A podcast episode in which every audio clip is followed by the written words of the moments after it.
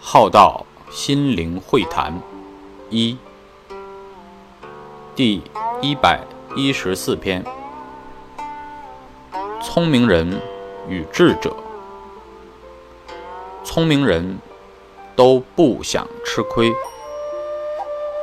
而且想要更多，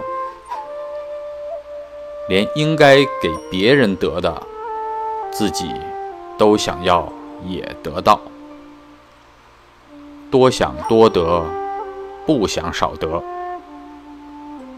最好是付出少，获得多。有付出，就想要得到什么来抵自己的付出。福报相特别明显。有舍，就一直记得要得，而且要加上利息、红利。认为吃亏是愚者、弱者之行为态度，一生总是劳累，忙着拥有、获得什么。聪明的总想彰显自己的聪明能力，所以也一生不得清净自在。